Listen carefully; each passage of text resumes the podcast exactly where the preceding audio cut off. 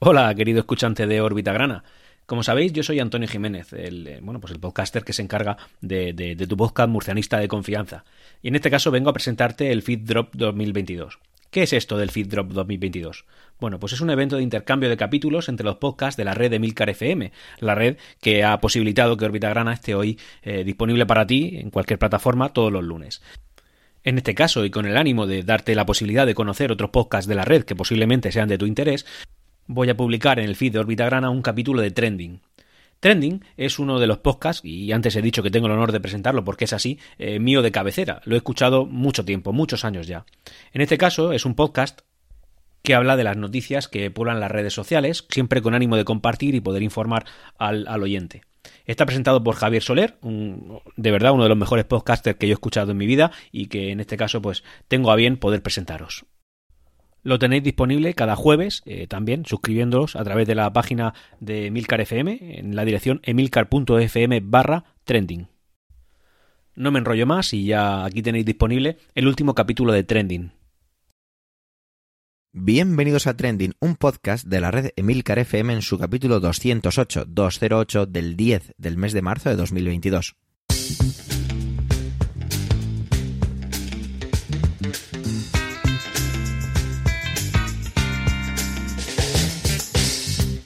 Trending es un podcast sobre lo que pasa, sobre lo que ocurre, sobre las noticias que pueblan las redes sociales. Todo ello con opinión y siempre con ánimo de compartir.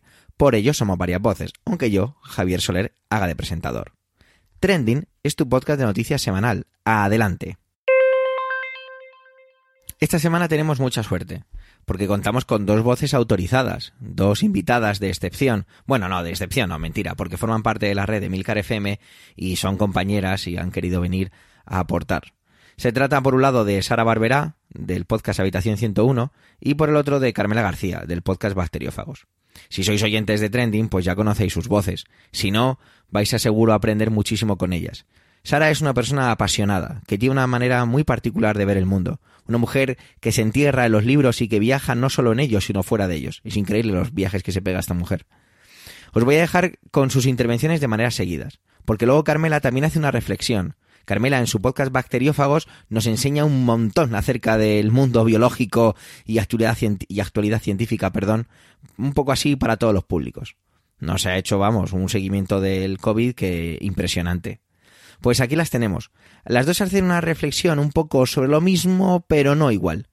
También os tengo que advertir, y creo que no pasa nada, y los tiempos que corren exigen un poco ello, que son de esas intervenciones que te van a dejar un poquito removido, que te van a hacer quedarte un poco y que incluso cuando vayas caminando, si es que este podcast lo haces, lo haces caminando, lo escuchas caminando, perdón, o estás sentado o estás en el sofá o de la forma que fuere, estás, vas a de repente a sentir varias veces, te vas a sorprender a ti mismo o incluso girando la cabeza como con una mueca de, ostras, pues tienes razón, o, jo, no, no hay mejor manera de expresarlo. Porque si una cosa destaca a Sara y a Carmela, es su manera de expresarse, de engancharte, de enamorarte con tu voz. Así que no me demoro más. Te dejo primero con Sara y luego con Carmela. Chicas, muchísimas gracias por querer venir a Trending esta semana. Adelante, compañeras.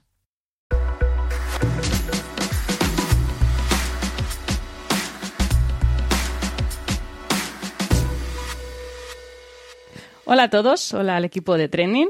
Bueno, yo hoy más que una noticia de actualidad, lo que traigo es una pequeña reflexión de actualidad y quizás no tan de actualidad. Bueno, a principios de 2020 yo tuve una idea para un episodio de mi podcast, Habitación 101.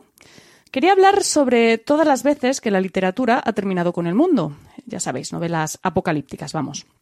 Por aquel entonces acababa de terminar de leer eh, un libro titulado Apocalipsis Suave de Mill Mackinston, que era una historia que, bueno, en aquel momento me pareció muy diferente a todo lo que yo había leído de este género y que apenas un par de meses más tarde empezó a parecerme demasiado similar a la realidad.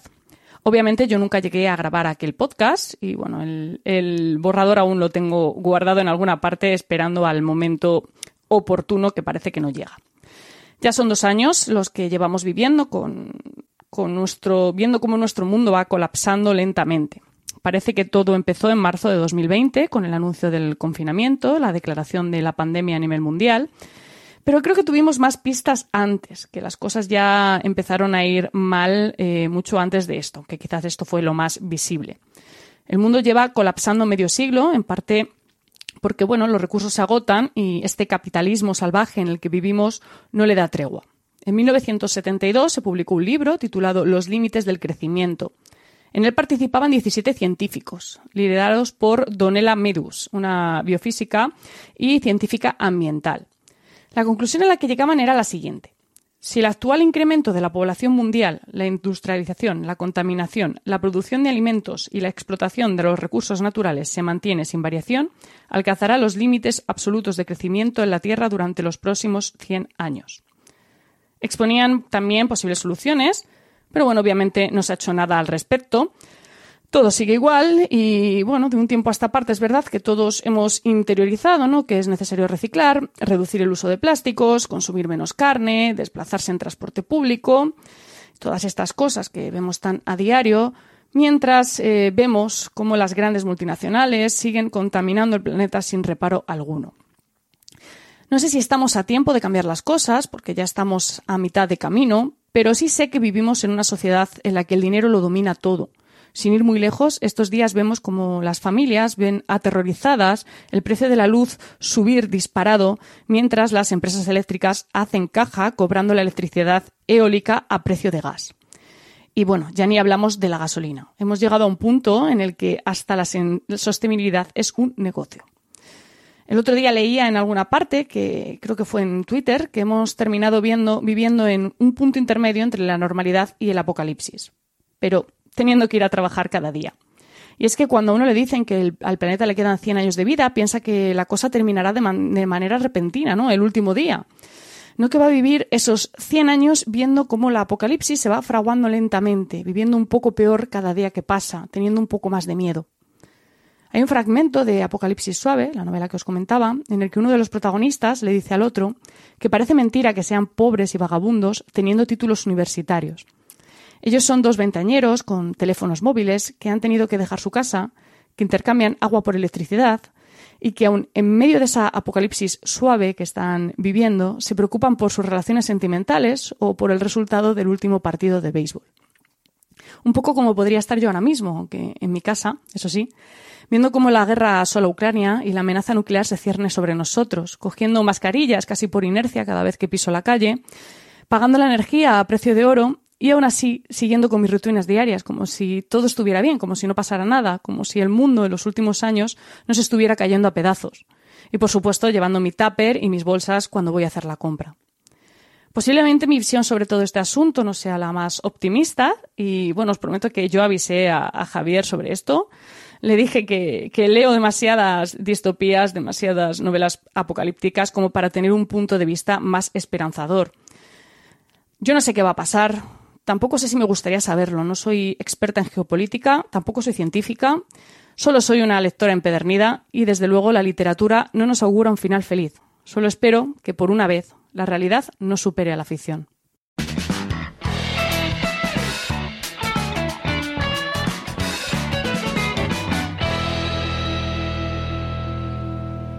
Muy buenas. Bueno, o quizá no tanto. Soy Carmela García, más conocida por aparecer por trending solo para hablar de malas noticias. Supongo que siendo la semana que es, yo tendría que venir a hablar de lo bonito que es ser mujer, o a quejarme de que no hay suficientes mujeres en el podcasting, pero yo tengo un estilo propio de hacer acto de presencia. Concretamente hace dos años de mi última intervención por estos lares y antes de que me den un tirón de orejas, es que he estado muy ocupada con el tema de aquella intervención, la pandemia. Y hoy os vengo a hablar de pandemias, pero de otras. En las últimas dos semanas parece que el coronavirus ha pasado a un segundo plano. Y todo lo que tenemos que hacer en cada país es decidir cuándo damos por terminada la pandemia para volver a la normalidad. La normalidad. ¿Realmente queremos volver a eso? El caso es que, aunque el número de casos baje y sean cada vez menos graves, el coronavirus ha venido para quedarse. Al menos para una buena temporada. Y sí, tenemos que normalizar la vida, pero no deberíamos olvidarnos de las pandemias que están por venir. Como ahora todo es el monotema, quizá no os hayáis enterado del auge de casos de gripe aviar en granjas por todo el mundo. Gripe que en cualquier momento podría saltar a los humanos, haciendo realidad una de mis peores pesadillas. También se ha detectado un gran incremento de casos de infecciones con bacterias resistentes a antibióticos. Pero resulta que ninguna de esas dos potenciales pandemias me preocupa en exceso en estos momentos. Lo que ha ocurrido hace un par de días, y casi ni se ha comentado, ha sido un nuevo informe recordándonos que nos estamos cargando el planeta y que nos quedamos sin tiempo. No hay planeta B, pero es que a este ritmo ni siquiera necesitaremos un planeta B porque nos habremos matado antes.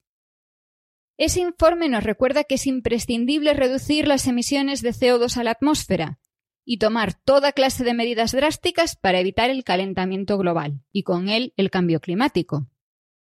En cambio, mientras se publicaba ese informe, el mundo hacía oídos sordos y entraba en una guerra energética. Porque están pasando muchas cosas en estos momentos, y una de ellas es esa guerra energética.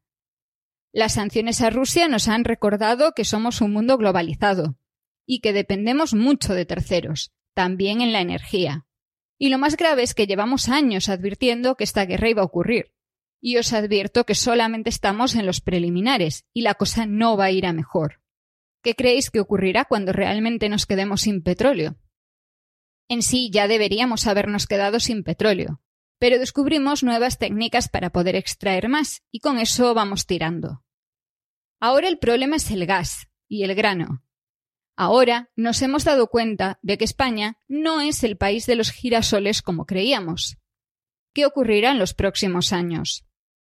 Incluso aunque la situación actual volviese a su cauce la semana que viene, el daño ya está causado, y probablemente los precios no volverían tan rápido a los niveles precrisis.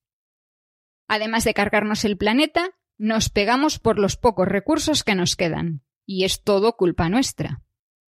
Dicen que en una guerra, si no tienes un buen ejército, lo mejor que puedes hacer es matar de hambre al adversario.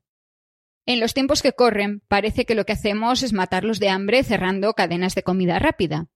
Pero será una consecuencia de ajustarse a los tiempos modernos. Lo que sí está claro es que lo que más nos duele es el bolsillo. Creo que deberíamos alejarnos un poco y tomar perspectiva ver que el camino que llevamos nos lleva a nuevas pandemias, a gente que pasará hambre por falta de recursos y a la clara necesidad de desescalar para poder volver a escalar. Si queremos poder crecer como sociedad, deberíamos pararnos un momento a respirar, analizar la situación y deshacer los entuertos para poder seguir nuestro camino. Sin que sea exclusivamente porque nos duele el bolsillo, deberíamos reducir nuestra obsesión con el consumismo. Consumir de una forma más responsable con el medio ambiente. Consumir de proximidad cuando es una opción. Optimizar nuestros viajes para que se emita menos CO2. Reducir gastos energéticos innecesarios. Pero también deberíamos pedir que esa reducción se potencie a nivel institucional. Y no digo que nos pidan que pongamos menos lavadoras, Hablo de facilitar el teletrabajo más allá de la pandemia para evitar desplazamientos innecesarios, de la instalación de paneles solares allá donde una luz necesita energía, de promover el transporte público en regiones en las que ni siquiera saben qué es eso. Vivimos tiempos interesantes, pero también pueden ser tiempos para el cambio. Ojalá que aquello que no hicimos por iniciativa propia lo hagamos ahora, aunque solo sea por la presión del bolsillo, pero que lo hagamos antes de que sea demasiado tarde, o no tendremos ni planeta ni gente con la que pegarnos. Antonio se ha propuesto este año eh, ser una especie de profesor mío de arte, de literatura, de cine, de, todo ese tipo de ámbitos. Dijo, me puso así en, el canal que tenemos en Trending de comunicación en Discord. Voy a hablar del asesinato de Pierpaolo Pasolini. Y yo dije, ¿y quién narices es este hombre? Resulta que este hombre nació en 1922 y fue asesinado en 1975. La verdad es que me pilla un poquito lejos de, no sé, digamos que de mi tiempo. No tengo ni idea de quién es, así que lo que he hecho ha sido disfrutar de su intervención y os invito a que también lo hagáis vosotros. Adelante, compañero, adelante, Antonio.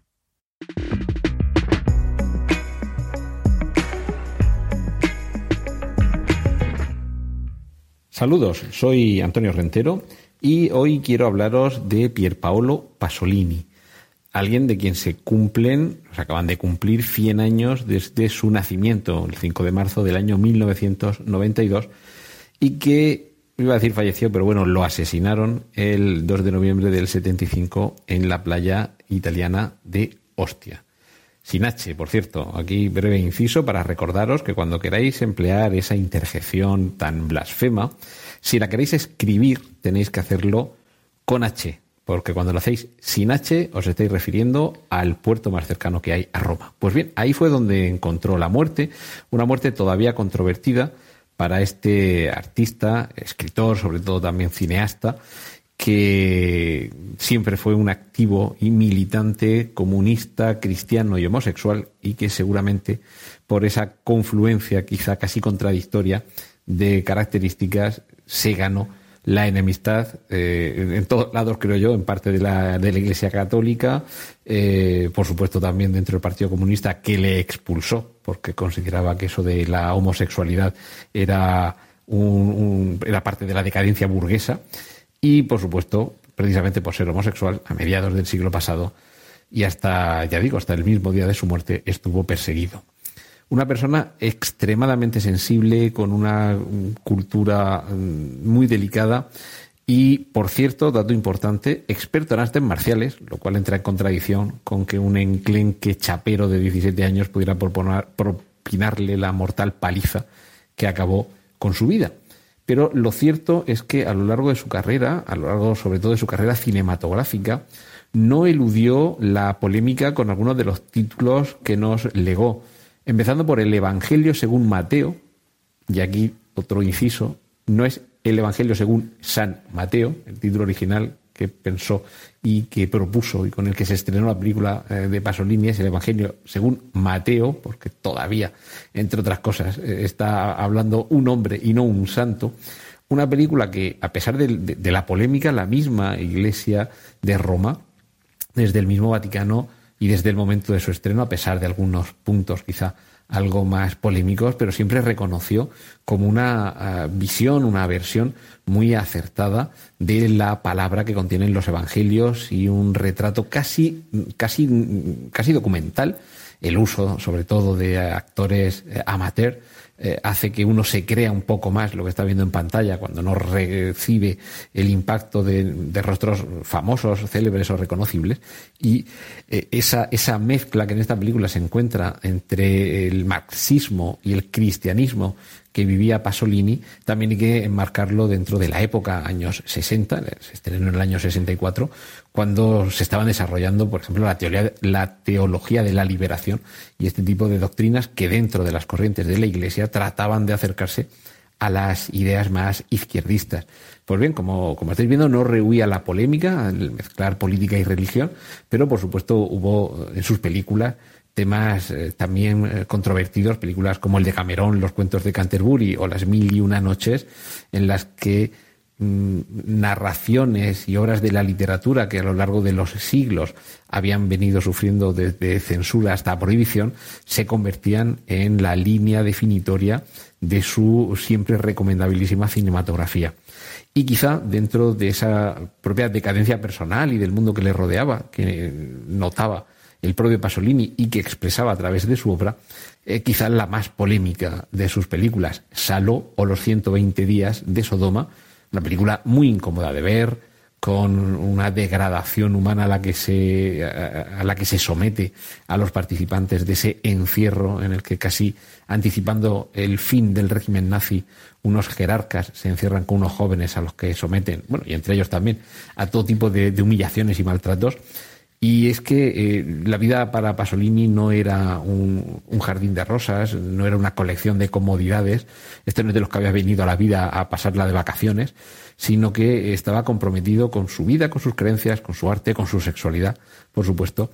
Y como digo, seguramente todo ese compromiso tan múltiple, quizá tan contradictorio, es lo que a la postre le llevó a ese final desgraciadamente prematuro, a esa, esa muerte tan, tan temprana y, que nos privó de haber seguido teniendo junto a nosotros la obra y la creación, digo, de alguien sensible, de, de alguien, desde lo que no rehuía la polémica y que eh, incluso su muerte, eh, al cabo de las décadas, ya digo, desde el año 75 cuando lo asesinaron en esa, en esa playa de Hostia, todavía no está completamente resuelto del todo, porque al cabo de los años, en el año 2005 por ahí, el, chico, el chapero que lo que, que se supone que lo había asesinado, sí que confesó que en el, hecho habían participado al menos otras tres personas, una de ellas de origen siciliano, y que eh, a, la hora de acabar con él se pronunciaron términos como maricón y comunista, con lo cual estaríamos evidentemente no ante un crimen pasional, que es de lo que se trató de revestir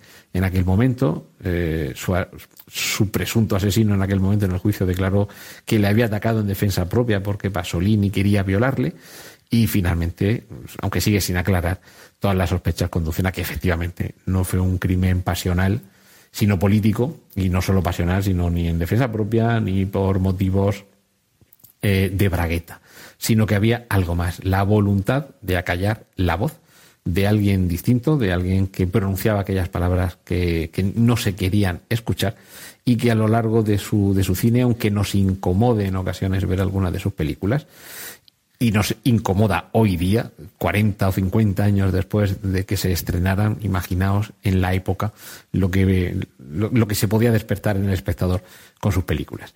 Pues en el centenario de su nacimiento conmemoremos la vida y la obra y la sensibilidad de Pier Paolo Pasolini y si tenéis ocasión, echadle un vistazo a cualquiera de sus películas, incluso además si tenéis ocasión a alguno de sus escritos, que también fue un destacado poeta, y esperemos que nadie tenga que volver a morir nunca ni por sus ideas, ni por cómo entiende la sexualidad, ni por sus creencias religiosas. Y bueno, con esta, con esta vana ilusión y, y, este deseo que sin duda y por desgracia no se cumplirá, me despido esta semana de vosotros aquí en Trending y ahora os dejo con los contenidos del resto de mis compañeros. Un saludo de Antonio Rentero.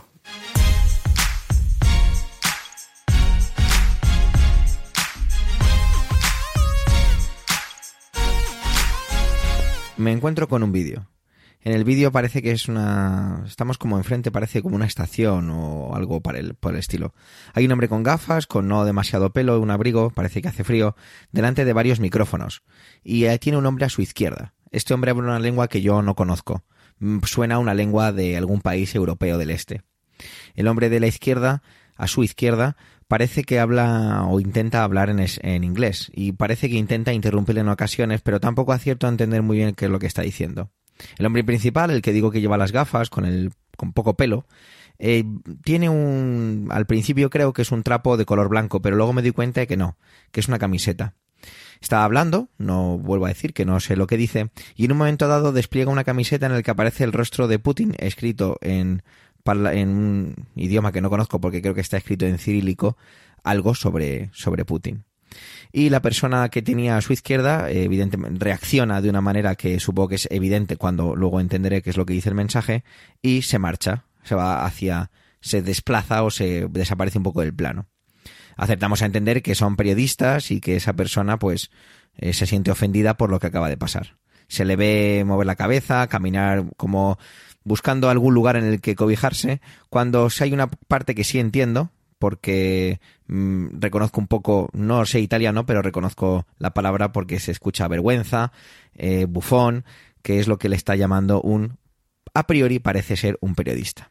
Esto es lo que me encontré un día en Twitter. Es un vídeo de un minuto. ¿Qué es lo que ha pasado? ¿Cuál es la historia de detrás de este vídeo? La persona que parece ofenderse porque le enseñan esa camiseta es un tal Mateo Salvini. Y resulta que la otra persona es el alcalde de Przemysl. Lo he pronunciado fatal. Es una ciudad polaca que está muy cerca de Europa, de, uy, de Europa, de Ucrania, disculpad.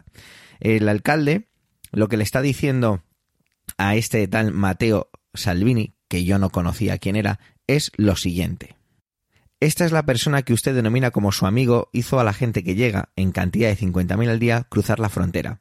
Le pediría que vayamos juntos a la frontera, al centro de refugiados, pero solo si lleva esta camiseta. Resulta que esa camiseta la llevaba este tal Mateo Salvini en, pues, como no, pues como haciendo apología de que apoya las políticas de Putin.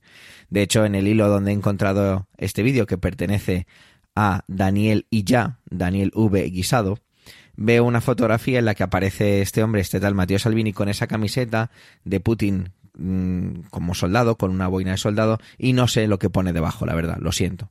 Lo he buscado y nada. Y al lado ha puesto otra fotografía en la que aparece este hombre con un chaleco y un póster con una serie de fotografías pues deleznables donde pone SOS eh, Ucrania pez súbito.